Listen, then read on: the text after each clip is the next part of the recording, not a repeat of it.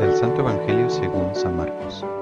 En aquel tiempo Jesús subió al monte, llamó a los que él quiso, y ellos lo siguieron. Constituyó a doce para que se quedaran con él, para mandarlos a predicar y para que tuvieran el poder de expulsar a los demonios. Constituyó entonces a los doce, a Simón, al cual le impuso el nombre de Pedro, después a Santiago y a Juan, hijos de Zebedeo, a quienes dio el nombre de Boanerges, es decir, hijos del trueno, a Andrés, Felipe, Bartolomé, Mateo, Tomás, Santiago el de Alfeo, Tadeo, Simón el cananeo, a Judas Iscariote que después lo traicionó. Palabra del Señor. Te saludo nuevamente amigo amiga de Jesús para Millennials. Cuando Dios elige tiene formas peculiares que muchas veces nos sorprenden. ¿Por qué elegir a quien sería traidor? ¿Por qué confiar en el que va a fallar?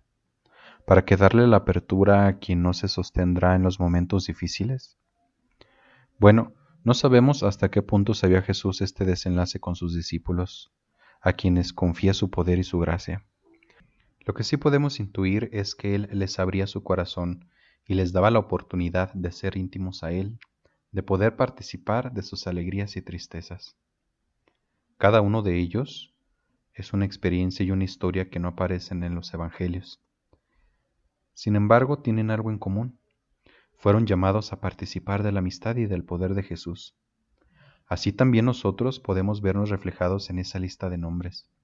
Sabemos que no somos ni los mejores, ni los más santos, ni siquiera los más capacitados para esa misión. Pero aquí estamos, nos convoca y fija su mirada en ti, en mí.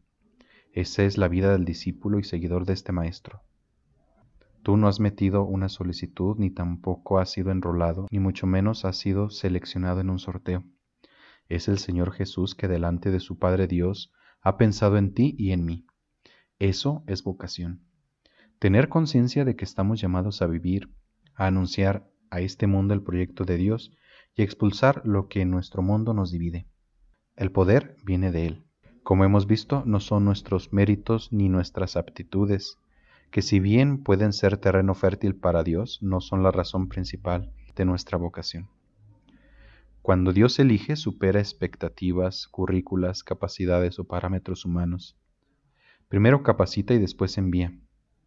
Sabe que la verdadera misión inicia con un encuentro íntimo y en comunidad. Por eso los verdaderos apóstoles surgen de esa experiencia comunitaria, donde hay roces, desencuentros, alegrías conjuntas y proyectos comunes. No estamos solos. Somos iglesia y comunidad. En tu trabajo cotidiano estás llamado a ver quiénes están contigo en esta labor evangélica. No estás solo. A tu lado están tantos como tú, llamados, amados y escogidos para que den fruto en abundancia. No te olvides de la comunidad, no te olvides de tu misión. Amigos, esto ha sido Jesús para Millennials. Hasta pronto.